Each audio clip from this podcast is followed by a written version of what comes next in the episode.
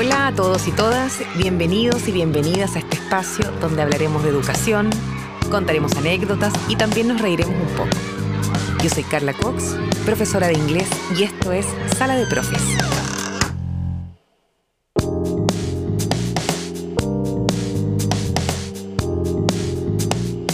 Hola, hola, bienvenidos, bienvenidas. Se abre una nueva sesión de Sala de Profes que en esta ocasión se llama reunión de apoderados.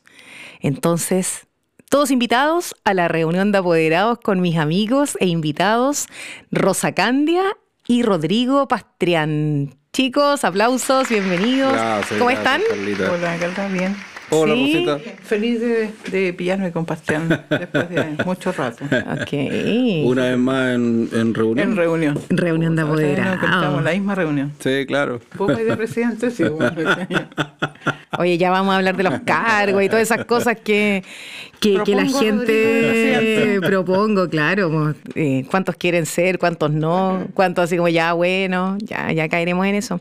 Oye, eh, Rosa y, Rodrigo, eh, pero Rodrigo te puede decir pelado. Sí, así como en algún momento. Sí, como que por, por, qué le decir pelado?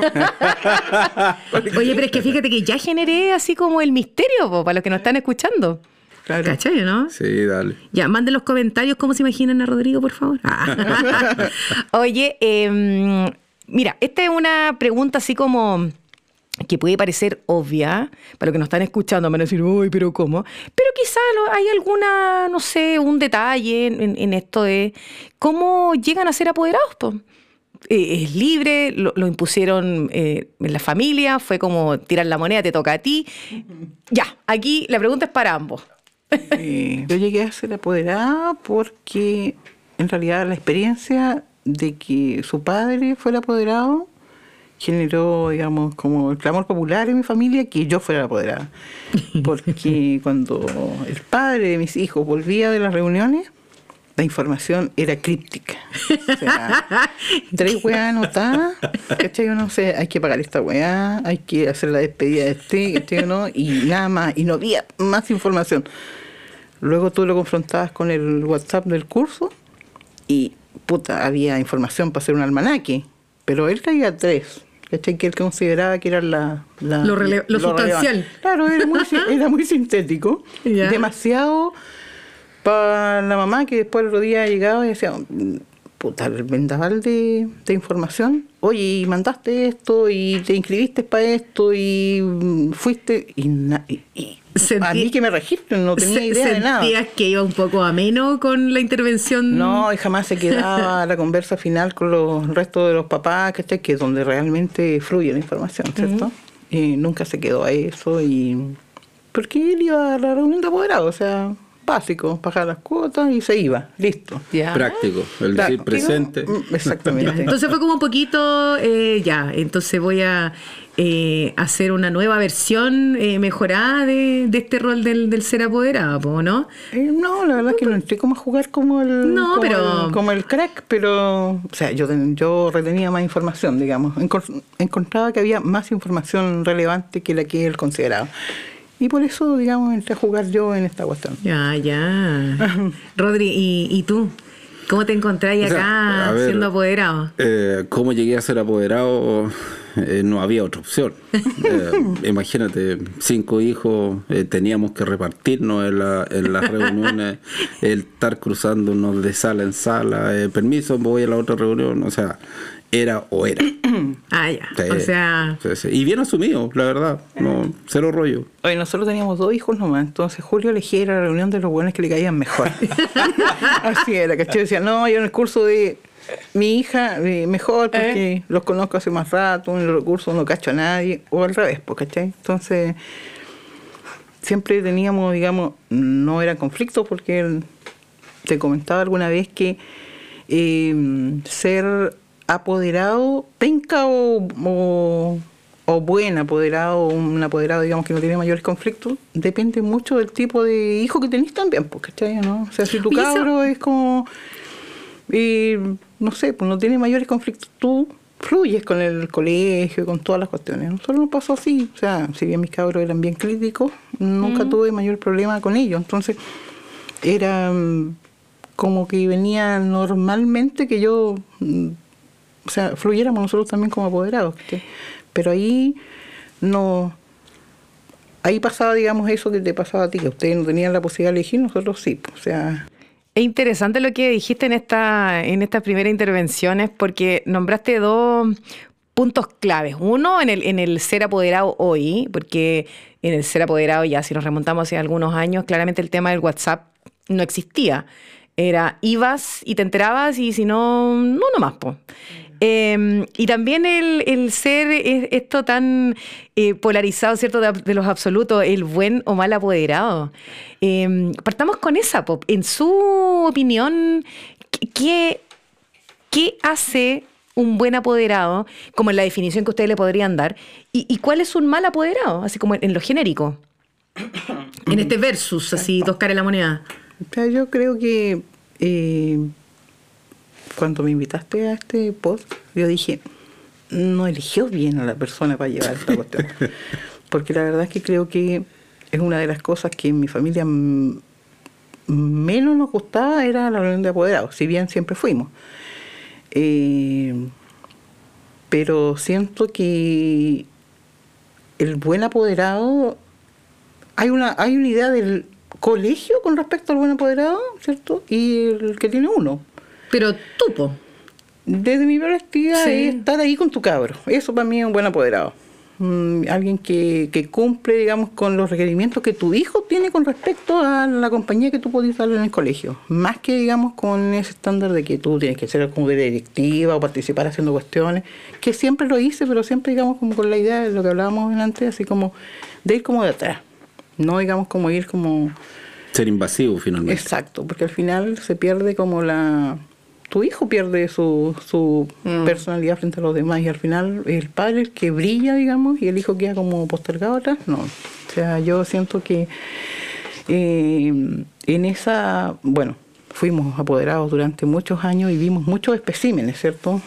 Y obviamente viendo eso nos dimos cuenta qué apoderados no queríamos ser. Yo al menos siempre vi qué apoderada no quería ser. Yo nunca quise ser el Lo tuviste siempre clara. Súper claro. Además que también tiene que ver con la personalidad de tus propios hijos. O sea, yo sabía que a mis hijos no les iba a gustar una mamá que pintara el mono, que aunque había mamás que lo hacían y está legal que lo hagan, ¿me entendí? No estoy criticando eso, estoy diciendo simplemente que en el caso de mis hijos mm. preferían más una mamá más piola o un apoderado más piola. Pero, pero a lo mejor según tú pasabas pela. ¿ah?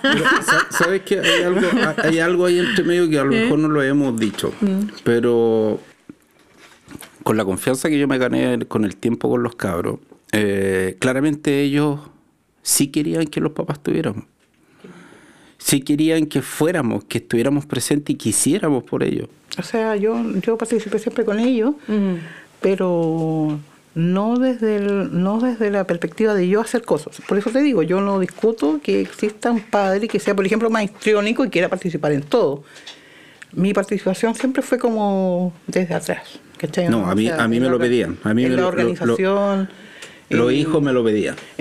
y está bien, ¿cachai? Porque tiene que ver que es justo lo que yo te decía al principio, tiene que ver con hay un reflejo hay un reflejo también de la dinámica o sea no la, la, dinámica sino que la forma de ser cierto de, de, cada uno de, ellos. de, cada uno como dijo, sí, claro, claramente. Sí, porque a ver yo vengo de como de una escuela de, donde siempre participé en por ejemplo la universidad en muchas cosas y de repente uno siempre tiene como un protagonismo que de repente ni siquiera quiere, ¿cachai no? Entonces, siempre como que bajé un par de cambios.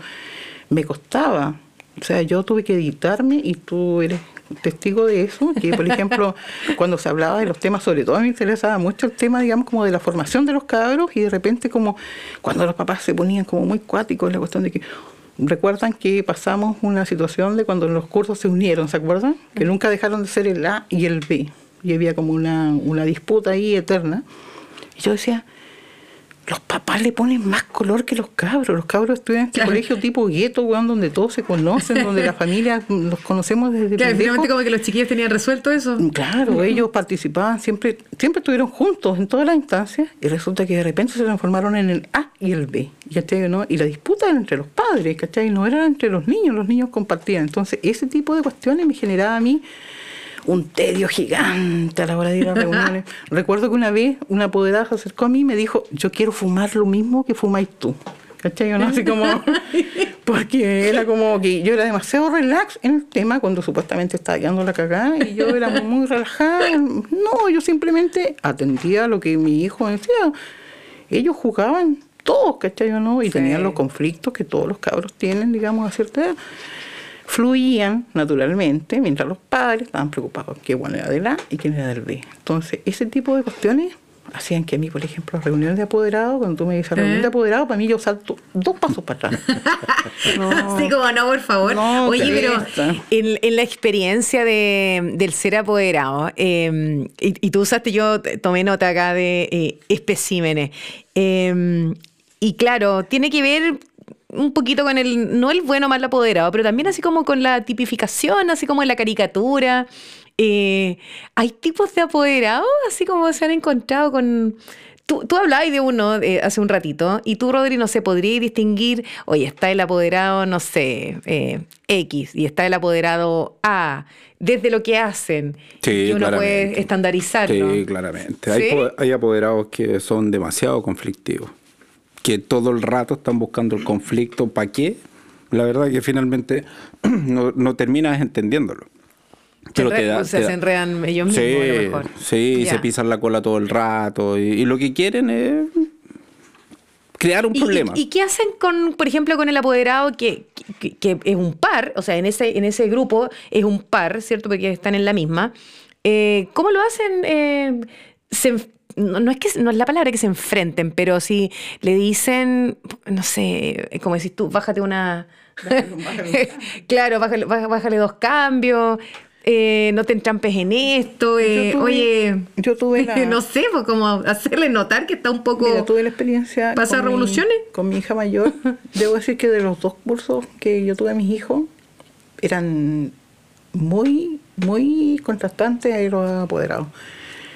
El- con mi hija mayor, los apoderados eran como, eh, no sé, a lo mejor porque era la primera hija, digamos, teníamos muchas diferencias ideológicas, sociales tal vez, no sé, pero siempre pudimos llegar a acuerdos rápidamente, nunca hubo mayor conflicto, si bien pues, teníamos diferencias, ¿cierto? Pero nos respetamos y todo fluía, ¿cachai? Eh, desde la perspectiva que yo lo veía. Sí. De repente nos agarramos por un par de cuestiones. Siempre recuerdo una vez en- sobre un libro de historia, en, tiene que haber sido como en octavo, no sé, no recuerdo bien.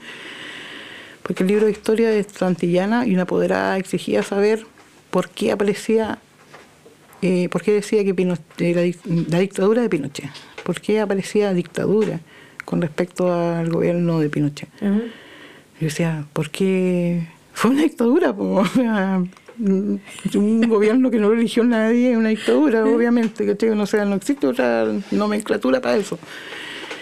Y ella quería saber quién era el que elegía, digamos, estos libros, digamos, que estaban como... Ah, ya, o sea, un poco de dónde venía la línea editorial de Claro. hacer el Entonces nos agarramos bastante. Mm. Pero después todo fluía, no había mayor problema, que Es los que- cabros convivían bien. Es que yo creo que no ese es el punto. Yo no creo que dentro, rollo, de, dentro de los apoderados de, de un- de una reunión de apoderados, valga la redundancia, hay varios tipos. Hay varios tipos. Hay, hay apoderados que van propiamente tal a enterarse cómo van los estudios de su hijo y qué es lo que le está pasando el colegio en ese curso. Se preocupan del libro, se preocupan de, de que la profe faltó, que la licencia, que quién la cubre, de, de, de Del- por, del- qué, por qué tienen estos ratos libres. O sea, hay apoderados que O sea, son muy hay un dedicados apoderado como, como muy del detalle, Oye, ¿cierto? y Sí. como casi Lo tuvimos, por ejemplo, en medio con los cabros, ¿te acuerdas? Como, oye, po. ¿por qué, Así como muy metido. ¿por qué de este colegio están yendo a dar esta prueba, ¿cierto? Y Eh, nuestros no están inscritos en esta prueba. O sea, llenando más los cabros cuarto medio con tanta cuestión en la cabeza. Veníamos de dos años de pandemia, ¿cachai o no? Y más encima, ¿cachai? No poner la exigencia que tuvieran que rendir en tantas partes, la verdad. Y algo había ahí, ¿cachai? No? Que, que, Es que ahí, de- ahí es donde empieza el zoológico. que no había una elaboración del papá. ¿cachai? Sí, claro, porque ¿Qué es lo que termina- es tu cabrón? Un producto que tú tienes que sacarlo cuarto medio, ¿cachai? Uno que te rinda, un montón de cuestiones, o en realidad estás formando personas y tú tenés que ir viendo de que venimos de dos años de pandemia, los cabros están recién como rearmándose.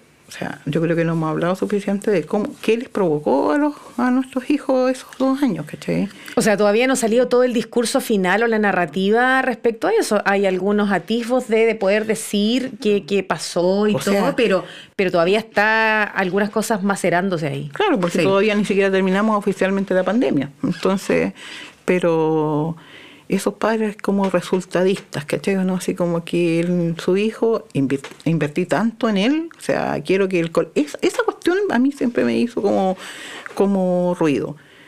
Eh, eso de que si yo...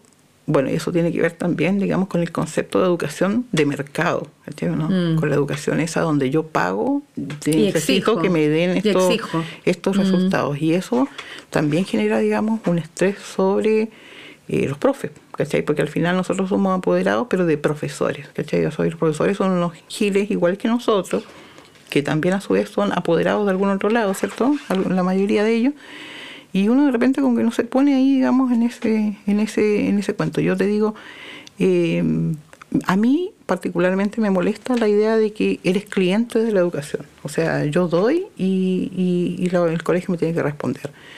Por ejemplo, en el caso nuestro. Es que en oportunidad, teníamos- espérame, en oportunidad el colegio sí te hace saber eso. Ah, claro, o sea, yo recuerdo sea- claramente cuando cambiamos de rector, que el rector te dijo, yo lo recuerdo, recuerdo ese discurso, si bien, digamos, el rec, como le decía a mi hija, eh, igual, digamos, es como una persona cercana y todo el cuento, ¿cierto?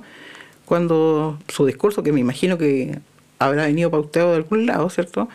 Cuando dijo, oye, están en un colegio privado, o sea, si están en este colegio es porque tienen plata para pagarlo, o sea, páguenlo, ¿cachai? ¿no? Entonces, pero, eh, no, yo voy al, al- bueno, pero digamos, la institución tiene derecho a hacerte saber eso, pero que tú actúes como si tu colegio, digamos, sea como un supermercado donde tú vayas a comprar cuestiones para tu cabro, ¿cachai? ¿o no? Y que mientras más pagáis, más tenés que obtener, o sea, eso no es una realidad si tú consideras que tu estudiante es un ser humano también, ¿cachai? ¿o no? Y todos los que conforman la comunidad educativa lo son. ¿cachai? Yo creo que no voy a confrontar con Rodrigo porque Rodrigo fue un tipo que trabajó, yo siempre lo vi, digamos, como muy, muy involucrado en el cuento del colegio. O sea, entonces no, no es, digamos, no estoy hablando de ese tipo de... Estoy hablando de aquel que, por ejemplo, se llevó a su hijo porque cachó que el colegio no tenía lo que él esperaba. Yo tuve esa experiencia. Cuando mi hija estaba en primero básico, una apoderada traía a su hijo de un colegio Ah. particular de Concepción.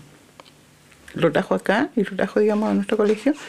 Y cuando vio la infra del colegio, se le cayeron el pelo. ¿cachai? O sea, este colegio tenía, digamos, era un colegio común y corriente, pues no tenía todo lo que el colegio hoy por hoy te vende. Tú cachai que es un colegio particular subvencionado, te vende cosas. Que la sala calificada, que el, el panel eh, digital en la sala, ¿cachai? Y el nuestro era un colegio de lo más tradicional. Entonces, obviamente, duró un par de meses y se viró con su cabra. ¿no? Eh, ahí está mi rollo, digamos, con el cuento ese de que la educación sea vista como un como una mercancía. Sí. ¿cachai, no? Porque al final tus hijos son clientes y no me agrada la idea de que un estudiante sea cliente No, de nada. no, para nada. Bueno, en realidad eso eh, es es un tema así como súper, súper profundo. Eh, y hoy por hoy también se extiende con matices a lo que es la educación pública, a la educación subvencionada que tú mencionabas hace un ratito, porque está, fíjate que uno piensa que, claro, el público entrega todo, eh, pero el, apoderado como, sujeto esencial de la educación está exigiendo hartas cosas, pues. Y acá me hago, me hago cargo yo, no está dando eh, tanto como exige. Entonces, igual ahí hay una, algunos vacíos. Pero mira, yo estaba atenta, tomé algunas notas, salen hartas cosas. Mira, me quedo dando vuelta lo del WhatsApp, me quedo dando vuelta lo de la pandemia y me quedo dando vuelta también lo del profe. Eh, ya, partamos primero como para cerrar el tema. Quiere que peleemos. No, no, no, no, no pelar, sino que ya en la, en la opinión. porque eh, de ahí quiero ir a, así como al concepto del colegio, como es visto, y, ahí podemos extendernos un poquito más. Pero eh, ustedes si tuvieran que elegir así team, team WhatsApp o team eh, WhatsApp silenciado de los cursos. No, ¿Con qué WhatsApp. se, identi- se identifican? WhatsApp. Sí, a WhatsApp. A mí no me molesta. No, a mí Eh, tampoco. Porque puedo hacer perfectamente. Bueno, si me aburro, lo silencio. y Punto. Claro, corta. Si hay un tema que no me interesa, no lo respondo y punto. Pero Ya, fíjate que- corta. Que, se puede unir lo de pandemia Sí. en nuestro curso en particular. Eh, pandemia WhatsApp. Pasó algo que, ¿Ya? que yo lo percibí, digamos, como que al final no resultó ser tan virtuoso porque era un momento en que a lo mejor hubiésemos necesitado más la presencia de como lo teníamos antes, ¿cierto? Que conversábamos de todo, nos moríamos la risa, ¿cierto? Era como simpático.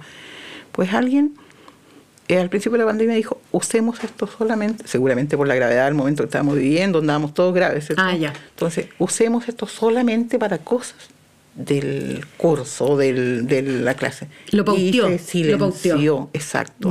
Y se transformó en una cuestión muy fome, ¿cachai o no? Donde nadie tenía idea de lo que le estaba pasando al otro, ¿cachai? Nada, pero es que ahí por último, por último, eh, no sé, conversa en la interna, cómo la vaya a tirar a un grupo, porque también, a ver, Rosa, hay, hay momentos que el WhatsApp efectivamente se sobrepasa de cosas que no tienen nada que ver. De pronto veis cuánto, 80 Sí, mensajes. Sí, no, por parte Ah, no, baja. ¿es poco? Ah, por parte baja.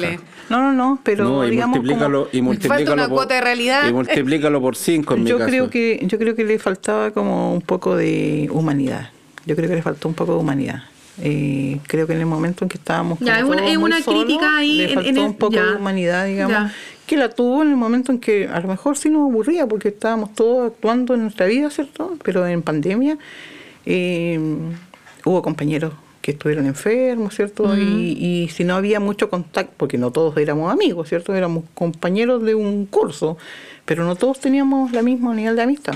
Tú sabías cómo estaba el más cercano, pero no sabías cómo estaba el En lo resto. extendido no, po. Entonces, yo creo que se deshumanizó un poco, digamos, como justo ponerle ese freno, digamos, como de como tan técnico, justo en ese momento. Pero digamos que esto es puntual, pero en general, y el WhatsApp en general, en todo tipo de organización que se arma en WhatsApp, es empelotante, digamos, con la cantidad de mensajes que, o sea, Sí, digamos, no tiene que ver solo y- con ser apoderado. Y a veces preguntas. Es transversal, y, y, sí, no, es transversal. y preguntas tontas, o sea, ¿Eh? no sé, Hago lo que, habla- lo que hablábamos delante, mandan una circular, no la leen y empiezan a preguntar con qué hay que ir mañana. Oye, hay un, Eh, ¿Buzo o.? Hay un dato que nos reímos mucho el otro día porque eh, anda un dato dando por vuelta por ahí de que creo que un tipo metió, ¿cómo se llama esta nueva cuestión donde tú metí la información y te la resume? Ah, como el chat. Eh, GPT. GPT, GPT, GPT, Ya, sí, GPT. GPT, pues bueno. Perdón.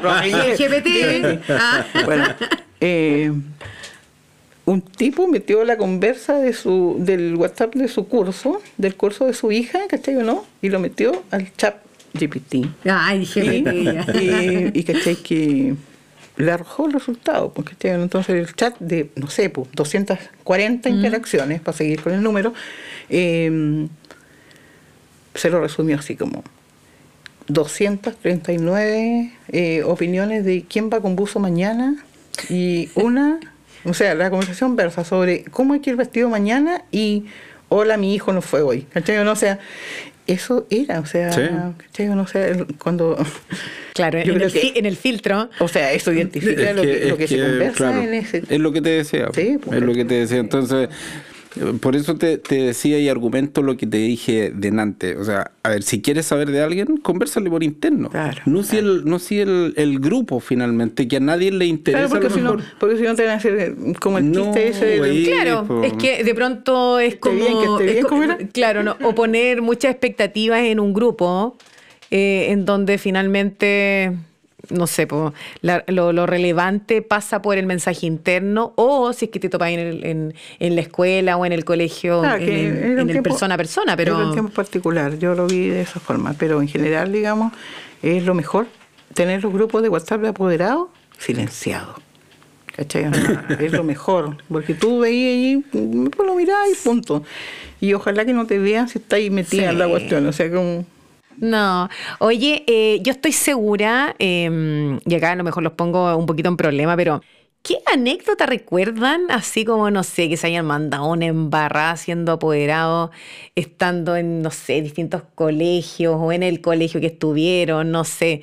¿Qué recuerdan así como en esto de inaugurar un poco el rol de apoderado? Pues no sé. O sea, Pajarito más no que, la lleva, Claro, más que cagar que se haya mandado, más que cagar que se haya mandado uno como papá o como apoderado, es las veces que tú tenés que ir a dar la cara al colegio por, las cagadas que se mandan tu hijo.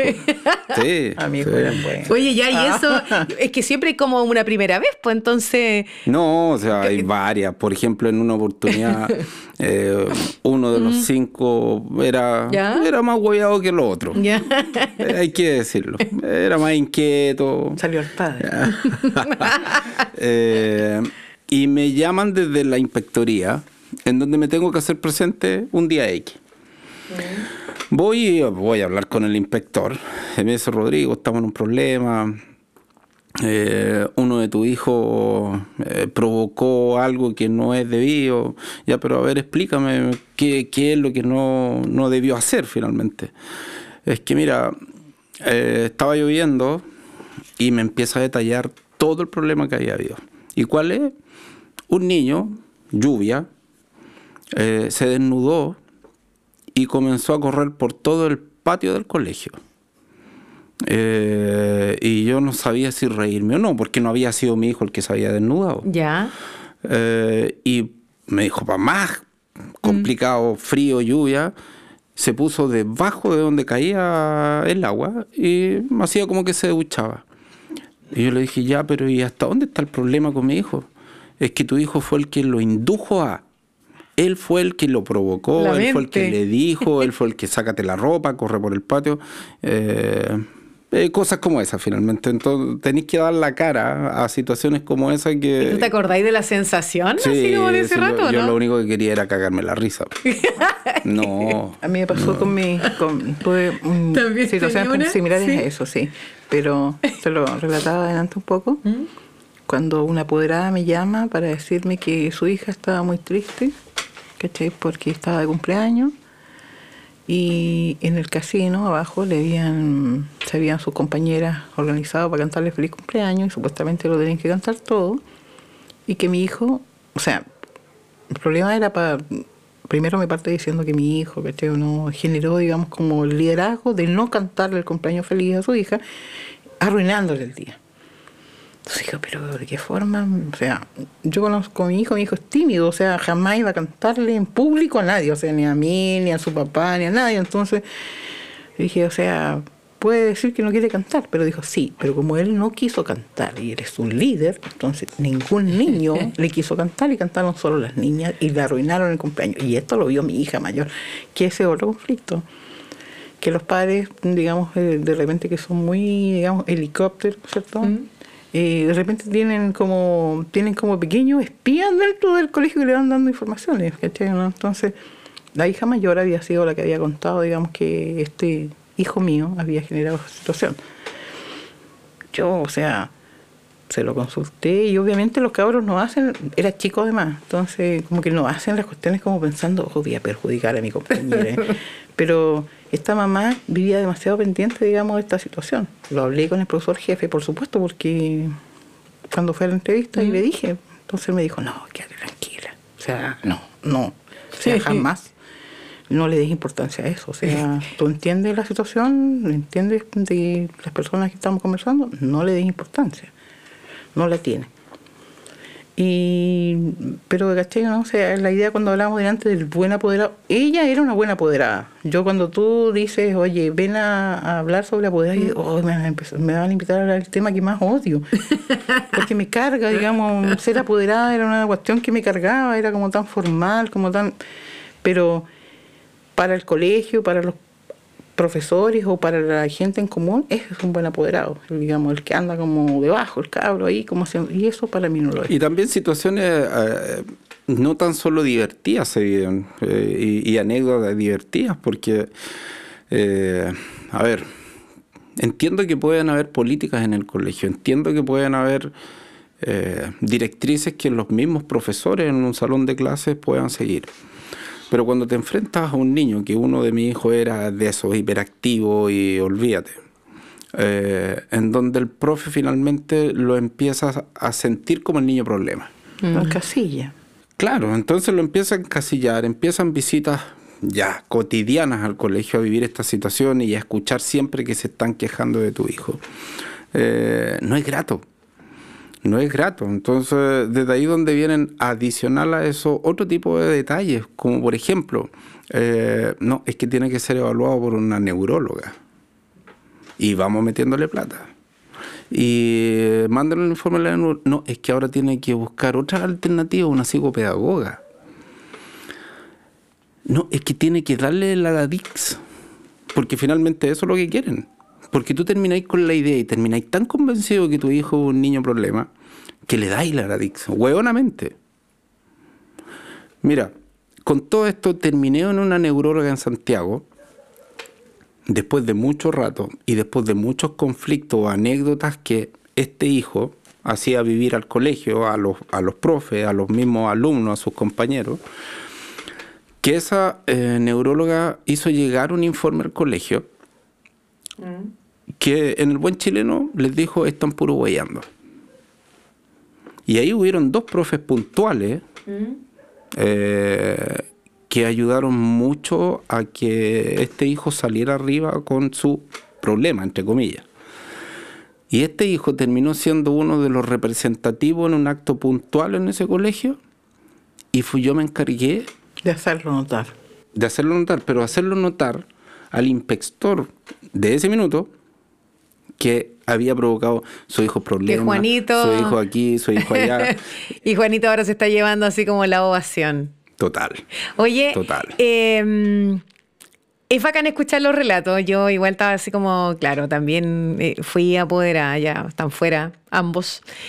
Em, pero, claro, eh, la relación con el profe, el, el, profe así como, como ente eh, educativo, ¿Cómo ha sido en estos años de ser apoderado? ¿Ha tenido altibajo? ¿Ha sido como una... estas ruedas así como que suben y bajan? ¿Cómo, ¿Cómo es esa relación que se logra entablar? Si es que se entabla una relación, o sea, no sé si algunas perduran o no. Em, ¿Cuánta cordialidad hay? ¿Cachai? ¿Cuánto receptivo también es el, el, colega, ¿cierto? O, o, la colega. No sé, yo creo que yo... ¿Cómo es eso? Yo tuve muy buena experiencia con, mis, con ambos hijos con respecto a los profesores.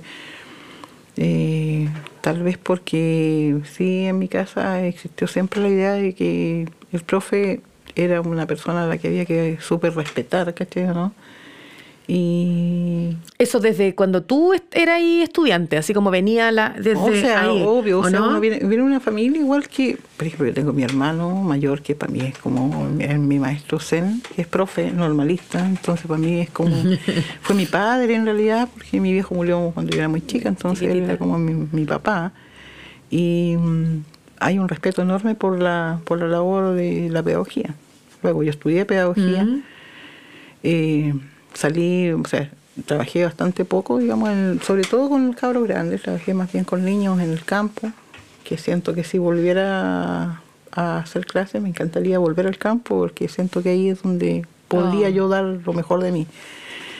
Entonces siempre se... Mi suegra, además, era profesora, ¿cachai? Entonces como que los cabros sabían de que el profesor es muy importante, digamos, en y siempre lo respetaron, siempre, digamos, hubo como la idea del respeto. Tú que que los cabros igual, hay profes que aman y profes que odian, si eso está claro, pero la idea siempre fue esa, respeto sin límite por él. Entonces, desde esa perspectiva, eh, nunca tuve mayores problemas, sí conflictos puntuales con algunos, ¿cierto? Por lo mismo que tú dices, por ejemplo, mi hija tuvo un profesor en octavo que era profesor de religión, y mi hija en octavo ya era, digamos, una libre pensadora.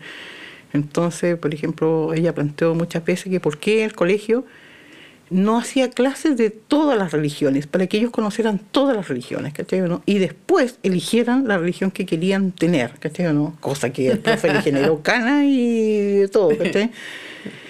O esta misma hija después con el rector del colegio que le hizo religión, parece que en primero medio, y, el profesor le explicaba, o parece que una unidad de, del aborto, parece, y mostré una película donde habían unos angelitos, que, que las guaguas eran como los ángeles y que de repente decían, oh, no vamos a bajar porque ya no vamos a bajar. ¿Se entiende por qué?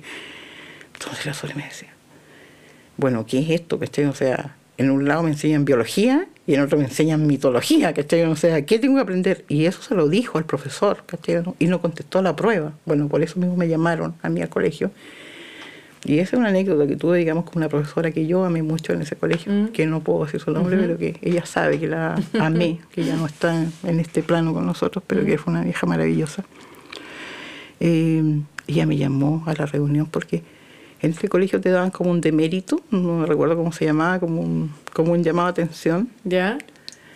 Cuando el cabro te estaba guateando en alguna asignatura, entonces había un compromiso entre el profesor, la, los padres, fuimos los dos, con el papá, ¿no? Y ella, entonces la profe nos citó un rato antes, dijo, vengan un rato antes que ella llegue, pero necesito hablar con ustedes.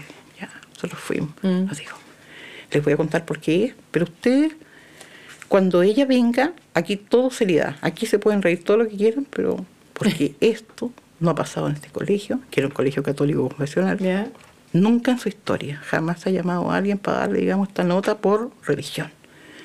Y ella está a punto de perder religión porque no contesta las pruebas. Entonces, ¿pero por qué no contesta las pruebas? Entonces tiene como un 2 en religión. Y se puede echar por esto, entonces tiene que hacer un compromiso para subir su nota. Entonces después le preguntamos a ella, ¿por qué diablo pasó esta cuestión? Bueno, después obviamente cuando ella llegó, todos nosotros serios, ¿cómo se te ocurre?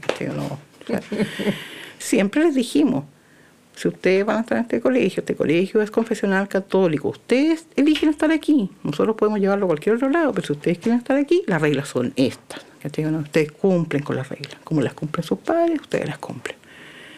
Y después nosotros súper serios, porque, porque decía, pero que me parece absurdo. O sea, ¿por qué me enseñan religión y me enseñan mitología? O sea, las guaguas no son ángeles que bajan del cielo, ¿cachai? O sea, son células que se forman. Entonces, pero, tú, pero tú, claro, mencionáis algo que igual muy bacán, lo dijiste así como muy conectada. Que, que, tenía un lindo recuerdo con, con, una profesora en particular, pero en lo general, como que la relación con el profe siendo apoderada eh, el profe como en lo general, que puede haber sido Pedrito, Juanito, etcétera, fue, fue buena, pues, fue, no, fluyeron y todo. no, yo de ellos recibí en, ese colegio en particular, yo no sé cómo serán los demás, solo claro. hablar de ese. claro. en realidad fueron muy, o sea, yo recibí muchas cosas positivas de, de, los profesores. Sí, pero siempre, siempre hay, y, mira, yo desde que... en, la, en la raya para la suma, así como... Ah, y tú como, ¿ya? Desde como alumno ¿Eh? hasta hoy día como apoderado, siempre bien. Siempre bien. de la secta, como le dicen los compañeros de la universidad a mi hija, le decían no, la secta. Siempre bien. La verdad que eh, yo concuerdo con Rosa en, en el sentido del respeto. O sea, no porque sea profe, sino que finalmente todos merecemos respeto. Y es como yo se lo hago saber a mi hijo. O sea, ese, es como el, como el ingrediente. Total. Ese, es el ingrediente. De ahí, ¿eh? O sea, en todo tipo de relaciones. Y sobre todo si hay alguien que se está tomando el tiempo, que está parado al frente tuyo eh, y se, no sé, te está entregando todo lo que él estudió finalmente para que tú aprendas, el respeto. Oye, nos pasó, Total. por ejemplo, en pandemia, vamos a, mm. yo tengo una anécdota en pandemia con un profesor bastante cercano aquí. Ya. Mi hijo jamás prendió la cámara. ¿okay? Y fue esa anécdota, digamos, de repente, imagínate en pandemia que te llamen de, de la... De la ¿Cómo se llama? No sé, como la, vicaría, como la, vicaría de... A la, citación. claro, como la vicaría de relaciones sociales. eh, me llaman para... Tengo una reunión con el profesor ya. de una asignatura mm. X. Y, y, y, yo, bueno, será porque la reunión teníamos que estar mi hijo y yo, digamos, en, con cámara y todo, porque era pandemia, todo esto era vía... Online. Online. Entonces, nos enteramos recién, a esa altura de la vida, que mi hijo no estaba yendo a clases. Pues. Sí, estaba en su pieza, tenía todas las cuestiones ahí, pero él Elegía. decía presente, ¿cierto? y después, y nosotros, y nosotros dejamos la pieza, pero ni un ruido porque el cabro está en, clase. porque, Lo que no sabía es que pasaban listas al principio y al final. Entonces por ahí empezamos a cachar de que. Y elegí esta clase en particular que ¿Eh? necesitaba, digamos, que se viera. Y él no conectaba cámara, pues, ¿cachai? Y el profesor me lo hizo saber, ¿cachai? ¿no? Que era molesto porque él necesitaba, digamos, esta situación.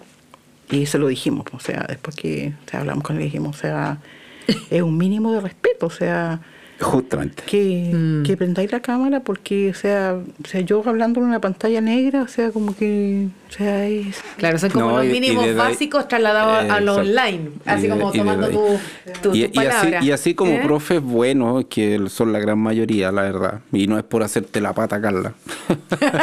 sino que, Es lo que me corresponda. Claro, sí, pero sí el gremio. también, también hay, hay buenos pencas. Sí, sí, bueno, Sí, Sí, sí. yo sí. puntualmente con este último que me queda en el colegio fui eh, con uno puntual Ya. Mm. y le dije las cosas como son. ¿Y por qué? Porque mi hijo siempre fue acostumbrado a eso, al respeto. Entonces él llegó un minuto y me dice, oye papá, si ni siquiera me deja hablar, yo le quiero plantear mi punto de vista y me echa para afuera. Ah, perfecto. Y fui y hablé con él. Y personalmente ni siquiera fue necesario ir a la rectoría ni nada. Pedí una reunión con él y le dije, mira compadre, aquí mi hijo está educado de la siguiente forma. Y es lo mínimo que le puedo entregar a usted, respeto, escúchelo. Porque no está entregado a, a una suerte de un Y colegio. además que estáis formando, A ver, pues, si y aquí no voy, y aquí voy a hacer un paréntesis. Yo me había enterado, y a lo mejor voy a sonar muy penca, pero yo me había enterado que este profe venía a un colegio municipal. Ya. Entonces, donde está acostumbrado a tratar a niños eh, de, de- de distintas educaciones o, o de valores de casa o de formación de casa, en donde eh, puntualmente él hacía esto. O sea, yo creo que más que, o sea, la- la- los valores de casa no tienen que ver si tu cabro estudia en una escuela municipal o no. O sea, Es que si tú en tu casa, es que si tú en tu casa no le, no le enseñáis respeto, Sí, pero eso o no sea, que- pero, perdón, Rodrigo, o sea, ahí digamos, hay un conflicto, digamos, como de concepto para mí. O sea, un cabro que estudia en un colegio particular no tiene mejores valores que un pendejo que estudia en un colegio no, municipal. Solo absolutamente, solo absolutamente, mejores- totalmente de acuerdo. Son mejores perspectivas económicas para que podáis comprar su educación. Pero no, yo te yo digo, no, a ver Rosa, pero disculpa, antes que dejes ver, dejes ver que yo me estoy refiriendo a algo monetario, no, te voy a hacer la aclaración. El valor para mí, el respeto y las partes básicas, independiente de las lucas que tengáis. Obvio, obvio. ¿Dónde se enseña? No, es que, es que ¿Dónde se eso- enseña? Es que por- En la casa. Obvio. Y la Entonces, casa- a la eso me casa refiero. municipal, una A eso me refiero. No tiene nada que, o sea, no, no hay ahí un parangón. Lo que sí puedo entender, digamos, que, o sea, hay giles prepotentes y desagradables en cualquier lugar. Yo te digo, o sea, yo me quedo con lo bueno, digamos, por ser positiva, me quedo con lo bueno, pero también viví situaciones desagradables con mi hija, por ejemplo, con este profesor en particular que te digo yo de religión. No así con el rector, que el rector, digamos, se reía de la situación y lo tomó, digamos, con, con la altura de mira y se reía de la situación que pasó con mi hija Sí, puntual. sí. Pero con este profesor, digamos, que era casi como, no sé, un majarichi de la religión, ¿cachai? Para él era muy molesto, digamos, que mi cabra fuera, digamos, como libre pensadora, ¿cachai? Entonces, efectivamente, no la escuchaba. Y los cabros sienten cuando tú, cuando el profesor no los pesca. O sea, los chiquillos ellos son- Lo, ellos lo perciben y, y se... Lo- y- mira, los cabros tienen un, un filtro, un sensor con, con las relaciones. A algunos les toma algún tiempo más, finalmente cuando, no sé, son más pesadillas y primero, segundo medio, pero ya en cuarto en realidad como que dicen, pucha, profe, así como te dicen, ya van saliendo te dicen, pucha, perdón por hacerla rabiar y todo, pero en el fondo siempre su- supieron cómo se estaban portando, cómo, cómo la estaban haciendo. Y mm, un poco se desprende de lo, de lo que están señalando, eh, de lo que va en casa, ¿cierto? Del, del respeto y todo. Cu- ¿Cuál es la postura de ustedes, así como en, concreto, de, de que el colegio, eh, la escuela, ¿cierto? El liceo, sea considerado como guarderías. Yo lo he escuchado, lo he leído. eh, yo creo que el gremio, y aquí hablo por, por varios colegas, eh, nadie me lo ha pedido, pero creo que interpreto, eh, claro, porque esto de, oye, el colegio es guardería ahora, y esto tiene que ver a lo mejor con GEX, ¿cierto? A lo mejor se, se, se estableció desde ahí, ¿cierto? Con la jornada escolar completa. completa. A lo mejor venía desde antes, pero medio tapado. Anda a saber tú. eh, pero ustedes, ¿cómo lo, cómo lo han percibido esto? Que, que sin duda lo, lo conocen, po, la- el colegio, la escuela como guardería. Pero eso también tiene que ver... ¿Qué matices con la- tiene? Con la sociedad pide- eh, exigiendo que los padres generen recursos, digamos, generando recursos para poder vivir en una sociedad donde se paga por todo. ¿cierto? Si el padre no trabaja, no hay los recursos para... Sí, o sea, es- es un- pero es una yo, mirada- yo- es una yo ahí amplia. discrepo contigo, Entonces, Rosa, porque yo yo creo, que, que- mira, a ver, es que, es que esa, es la- que, esa es la Rosa, valoración de la GEC. La GEC se, se creó, digamos, como para que los que lo que niños está- tuvieran mucho rato en la escuela, pues, La- para que los padres pudieran trabajar y recogerlo a una hora decente. Carla, Carla está preguntando algo súper puntual. Yo para tener un hijo en una guardería, ¿qué tiene que haber? Que lo cuiden, nada más que eso. No que lo eduquen. ¿Qué le quitaron al colegio? O a los colegios, o Sí, a los como liceos, figura, o a sí, la como escuela. figura educativa. Por ejemplo, ¿por qué hoy día en los colegios, en la escuela no se hace técnico manual? ¿Por qué no se canta el himno nacional? ¿Por qué no se sube la bandera? ¿Por qué no se, no se le enseña la vocación cívica? Bueno, porque, bueno, ahí digamos que yo soy parte interesada. O sea, a lo mejor si hubiera educación cívica yo haría, trabajaría. ¿Cachai? Pero Entonces desde ahí es donde los cabros empiezan a relajarse en el Sí, colegio. pero no creo que tenga que ver, digamos, con... Bueno, tendrías que preguntarle a tus Sí, claro hijos. que O sea, sí, no pues. hay más respeto a la bandera por izarla todo. No, yo estoy generalizando, estoy, no, no, no estoy hablando de eso. Siento que porque las sociedades avanzan, porque hay nuevos símbolos a los que las personas, digamos, tienen respeto y símbolos que consideran, digamos, o que son ya como del como del ideario colectivo, o sea, la bandera uno la respeta porque es de su patria, ¿cierto? Y tiene como un rol Pero la eso, guardería, pero- pero, pero fíjate, pero espérate, la guardería en particular igual apunta al como el elemento de que los cabros son entregados, y esto te hablo, da lo mismo la, la línea del colegio. eh, Como para que el profesor. ¿Cachai? O sea, ya, no todo. sé, llegan de, de ocho y media a cuatro de la tarde, un cuarto para las cuatro, que es como el horario estándar que están los niños ahí. Entonces, ¿cómo, cómo va eso y qué matices tiene? Es decir, lo que decías tú también, o sea, cuánto, y, y tú también, Rosa, bueno, el respeto, de dónde parte. Entonces, ¿qué pasa con, con- con esto? ¿Cómo ustedes, no sé, pues les da así como, como alergia un poco el, el que se refieran a la escuela así, que haya cambiado, eh, no sé, en los últimos 30 años un poco a la, a la guardería? O, o derechamente ustedes dicen así como, en realidad yo le pongo ficha a los colegios y creo que, O sea, que esto se puede yo creo que revertir. los hijos nuestros, hablo por lo que conozco tus hijos y los míos, se quedan en el colegio hasta la hora del cohete, pero porque les gustaba quedarse ahí. ¿cachai no? O sea, tú sabes que. Por eso siento que lo que Hay estamos hablando aquí eh, es como. Es una generalidad. Es gueto, ¿cierto? Porque igual es como un colegio en particular, ¿cierto? Y, y es como muy, como muy enfocado a esa idea, que es lo que nosotros conocemos. Eh, los niños lo pasaban muy bien en el colegio, yo creo, porque ellos nunca querían No, irse. sí, sí, era así, y todavía, y, que vuelven al colegio. Van al colegio, o sea, sí, por eso te digo que los hijos, los compañeros de la universidad de mi hija, dicen, te juntaste con tus amigos de la secta, ¿cachai? Porque para ellos es una secta porque todavía se juntan, porque se quieren, porque vienen al colegio para la, cuando vienen de vacaciones se van al colegio a lo- al, al aniversario, ¿cachai o no? Entonces como muy, ellos, bueno, en la universidad le dicen la secta. En- pero Ya, pero eso es apunta, una- pero es eso una- apunta a Carla. Hoy día Carla la pregunta digo, es la- la- como- más general. Nosotros Sí, tú no, estás muy en- enfocada, no, estás muy en lo enfocada en el colegio, en claro. lo general. Claro. Por eso te digo, en lo general es lo que yo te decía adelante, que tú lo ves, digamos, como que yo lo estoy particularizando, pero te digo, la GEC, la jornada escolar Mm. completa, nace en un momento de la historia de este país, ¿cierto? Donde se necesitan generar mayores ingresos. La economía, digamos, empieza como a... a- empieza, fue en el gobierno de Lago, ¿cierto? Entonces, eh, hay una nueva óptica de cómo la educación tiene que eh, imbrincarse con Mm. el sistema productivo del país, ¿cierto? Y para eso los padres necesitan dónde dejar a los O sea, cabros. claro, necesitan ¿Cachai, tener los horarios para. Primero se genera como una cuestión súper ideal de que supuestamente los niños van a tener clases, todas las las clases teóricas y más duras en la mañana y en la tarde van a tener las artísticas, ¿cierto? Empieza así.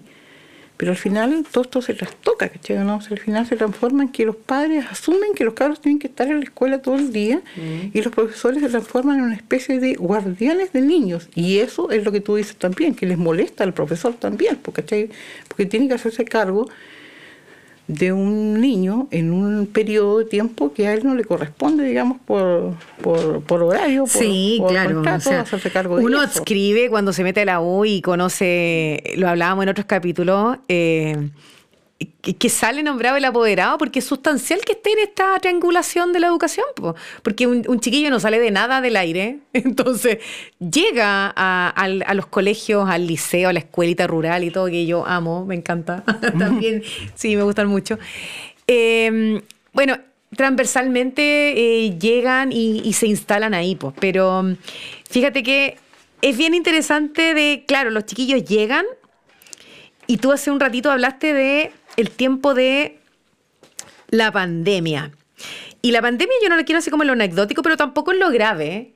Porque yo, mira, ese tiempo tanto para los profes, aquí como yo desde mi trinchera, desde de profe, em, la verdad es que es histórico, eh, no solamente por, por, lo, por el dato, la estadística de gente que ya no está en este plano, pero desde la educación que ustedes como apoderados pudieron presenciar clases, escuchar, si es que no estaban ahí, bueno, en la primera parte de la pandemia, aclaremos, estaban ahí, porque no, no teníamos traslado, pues teníamos que estar ahí, ¿cachai? Así como reducidos al espacio de las casas.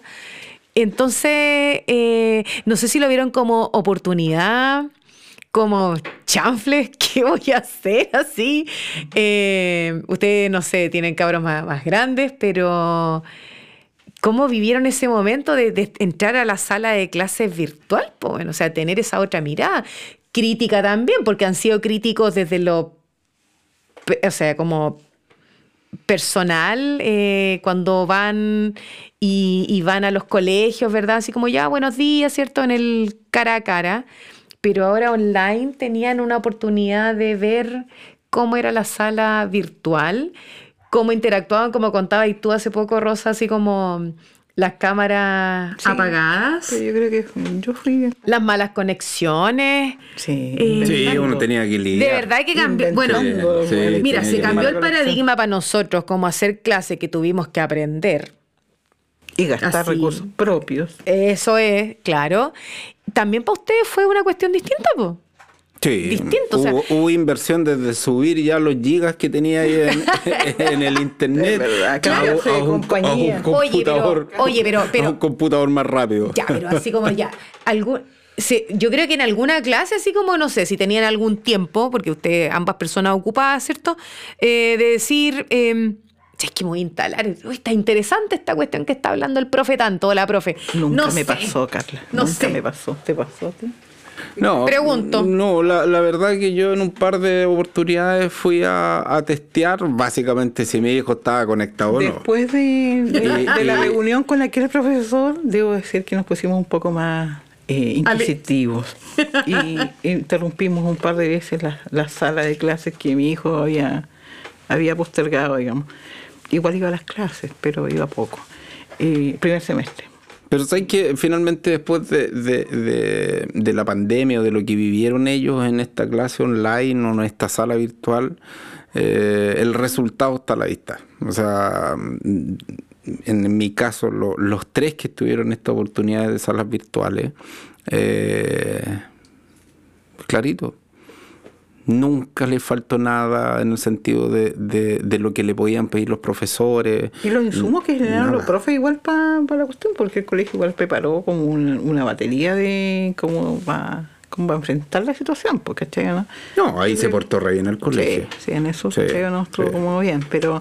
Sí, pero eh, en la generalidad... Pero los cabros, pero a mí, por ejemplo, te digo que fue un antes y un después, después de aquella llamada de atención, porque uno de repente, claro, yo soy muy confiada, sí, o sea, como te digo, si a mí alguien me dice, oye, lo voy a hacer bien, yo digo, lo voy a hacer bien, punto, porque ahí confío nomás, porque entonces, pero después de eso dije, como que soy demasiado Creo que tienen que abrir un poco más los ojos. Oye, es que, había un, ah, oye, es que habían un montón de memes. Bueno, es que nosotros somos los reyes de hacer memes y todo. Así, digamos, yo creo que la idiosincrasia no, es como, O sea, no alcanza a estar ahí así como la, la, noticia y el, meme está, pero sí, pegado. Entonces, claro, era con, con la caricatura de, de los papás, porque cuando se vienen las vacaciones, también viene el meme de vacaciones, o sea, ya en diciembre se vienen, es como eh, la figura de, de las mamás, así como, ah, los papás, no, y los niños y los profes así como, Ya, Claro, así como por fin. relajados por Se fin. Y marzo también entrega el otro meme de cuando vuelven de nuevo. felices. cuando vuelven a clase, incluso así como que el meme eh, va a la familia en el auto así como paf y deja al niño. y- Lo tira, Claro. lo tira, lo lanza. Claro, van a los extremos. Pero claro, porque eh, eh, hay que coexistir. O sea, digamos, educación es eso. No podría ser solamente el profe, el colegio como la institución, ¿cierto? De los directivos, etcétera, qué sé yo. Sino que hay que eh, estar en, en armonía. Por último, si es una armonía porque tenéis que sea, porque- entenderte. Porque, es un proceso donde hay, donde todos son cómplices, digamos, de lo que va a terminar pasando. Y con, uno- ¿No? y, y con objetivo común, po. Claro, uno, Porque- a, eso, a eso me con, refiero, a esa con objetivo común. O sea, tenía un cabro que tenés que educar. Para eso necesitáis actores que estén que están involucrados y que. Mm. O sea, y son todos los que están en el colegio. Tú cachai que nuestros cabros adoraban a los, a los señores que, que trabajaban en, en, en, la, en el colegio y también era parte de su formación. Sí, total. De hecho, hace poco me encontré con un auxiliar que salió hace 10 años del colegio y pensé que no me iba a conocer. Ah. Sí. No, fue muy lindo encontrarse con él. y estoy seguro que si mis hijos lo ven, Porque se se, le tiran a los ¿viste? brazos. Que se Sí. genera esa, ese, ese Sí. cuento. O sea, yo creo que. Sí, los vínculos, los de todas. No, y además que son los que manejan la interna. En, el- en Lo el- que en saben ese- El, realmente. el dato jugoso, Sí, todo, todo el rato. Todo el rato. ¿Tú quieres saber algo? conocen, Yo en sí. mi caso ¿Eh? quiero saber algo, ya sé dónde ir. Oye, Sí. o, o dónde iba uno a comprar los uniformes en Ah. los cerros de cuestiones abandonadas y cuando iba y el, el auxiliar te desclasificaba, ¿Mm? que estos cabros hueones dejan todo tirado, que elija nomás todo lo que quiera llevarse aquí nadie. Y era verdad que o sea, él sabía todo y, y era muy chistoso porque el colegio lleno de guato y buenas relaciones y trato muy respetuoso. Y tú, ¿cachai? El auxiliar, bájate de ahí, weón. ¿Cachai? Porque cuando andaban los cabros por arriba del techo, eran los únicos que se más. Todo eso y, y había una relación, pero muy de Y, buena y claro, y a pesar Sí. de eso había un respeto enorme. Sí, Sí. no jamás, más Y, to- todavía. y todavía. Oye, hay un hay un, un tema así breve, porque ya estamos como en la parte final. Yo hace algunas semanas me encontré en redes sociales con, no recuerdo el nombre, pero es un personaje que se ofrece como apoderado. ¿Lo, ¿Se encontraron o no? Yo, yo por lo menos lo vi en redes sociales. ¿Qué clase Eh, no sé, un, un- y, y es un, un hombre, yo, es un hombre, que no sé, dice ya... eh, eh, eh, John Doe, Juan- Juanito Pérez, dice que él va a todas las reuniones de apoderados, él así como que eh, no es que Es un usurpe, pyme. es una, Una es- es pyme. una pyme. buena. Oye, es la pyme que te reemplaza, que te reemplaza estamos viudos de hijos. Oye, en el evento, no sé, en el asado, en la reunión, en, no sé, en la competencia deportiva. O sea, él va a toda, porque su pyme es, yo soy lo que usted quiera del apoderado X. ¿Qué les merece? ¿Qué opinión? No, un huevón. No, para mí un huevón. Es un hueón que no tiene vida. Y- y- y- sí, aparte. No sé, me van a respetar, pero yo Oye, creo que. Yo es que creo es verdad que- Esa es no una de las tareas que se hace por amor. Esa es una de Pero las yo cosas creo que. se hace solo que- por amor. Espero que le vaya mal, la verdad. a la pyme. Sí. Sí, porque hay muy pelo. Hay, ahí hay un padre abandonando a su cabro, sí, es verdad. Sí. Ya es un weón que. No, que te no. Oye, no pero puede sí, ser. oye, a mí me queda dando vuelta que si surgió es porque Es hay porque, un nicho ahí. porque po. hay una necesidad. ¿O no?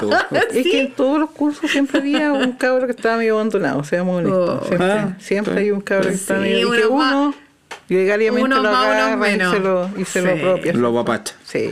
Oye, ya estamos en la recta final, chiquillos. Ha sido, eh, y, y- y es una conversación que da para harto. O sea, cada tema eh, tenía distintas aristas y ramificaciones, ¡paf! Pero eh, no sé qué, con qué se quedan. No sé si que en las palabras así como finales o de cierre. Bueno, no sé, ir con. ¿Qué le dirían a los profes? oh, perdón, a, lo- los apoderados que están recién partiendo? Ponte tú, el apoderado de prekinder versus, no sé, el apoderado de cuarto medio. ¿Qué, o qué mensaje? O sea, a propósito yo- de nuestro capítulo que es reunión de apoderados. Sí, claro, el mensaje es que tengan mucha paciencia. Mucha paciencia, porque el que está entrando en kinder le quedan 11 años. El, el mensaje es que siempre se ve una luz al final del túnel. Así que Sí, todo, que todo se va a ir poniendo mejor y peor. Porque cuando dicen cabros chicos, problemas chicos, cabro grande, problemas grandes. ¿Eh? Pero en general uno relaja más la vena ya, digamos, y si tenéis cinco hijos ya, o sea, Claro, como- Pero digamos que cuando, cuando tení tu primer hijo, ese pobre la paga, ¿cachai? No sé, ahí tenía uno histérico, preocupado y todo el cuento. Ya con el segundo ya la cosa es más relajada y si ese segundo el último, puta, soy más relajado. Así que, no sé, pues, decirles que de acuerdo a cómo vaya, tiene que tiene que dejarse fluir, ¿no? Más que ¿no? o sea, la vida le va a ir dando la posibilidad de fluir con su cabro y, y que no sea un papá pelotudo que ande a la cola de su hijo, Y, dándole confi- todo, que y- confíe y en él. confianza, Sí. justamente, confianza Sí, en el hijo. sí, que confíe en cómo lo forma finalmente en la cabro- casa. Si tu cabro confía en ti, te va a contar las cagas más grandes que se manda y juntos las van a resolver. Y eso es primordial. Y eso es primordial que tu hijo sienta la confianza en ti. Sí. Es primordial. Es una clave que tiene que tener el Sí, papá. sí, para eso no tenés que ser un papá pelotudo. No, no. o sea, y no tenés que poner tus, tus eh, sueños arriba de los hombros de tu cabro, ¿cachai o no? Y eso yo creo que es como lo, lo que yo podría decir al respecto de ello. Bacán. Sí, confianza absoluta. Bacán, chicos. Entonces la reunión de apoderados eh, es como ya cuando sale el asadito. No, ahora terminaría con la cuota, pues, weón. Paguen la cuota. Paguen, Paguen la cuota. Ya, la rosa es tesorera. Pasen ahí, weón. No, no, no. no. Paguen Ya, la cuota. ya, no, notable. Bueno, entonces Rodrigo, Rosa o Pelado, como eh, te, te dije te iba a decir al inicio, eh, yo les agradezco entonces la participación, su buen humor, también el relatar desde la experiencia, porque eso es finalmente cómo, cómo han vivido estos años de, de ser apoderado en un rol que, pucha, eh, llegó, se instaló, ¿cierto? Y eh, Rodrigo ya le quedan algunos poquitos años para jubilarse de... Todavía- Acá todavía tenemos algunos Yo ya estoy jubilada. jubiladas, Sí. ¿cierto? Por este lado. Así que ya nos vamos despidiendo. Esto ha sido Reunión de Apoderados en Sala de Profes. Nos escuchamos en otro capítulo. Chau. Yo soy Carla Cox, profesora de inglés, y esto fue Sala de Profes.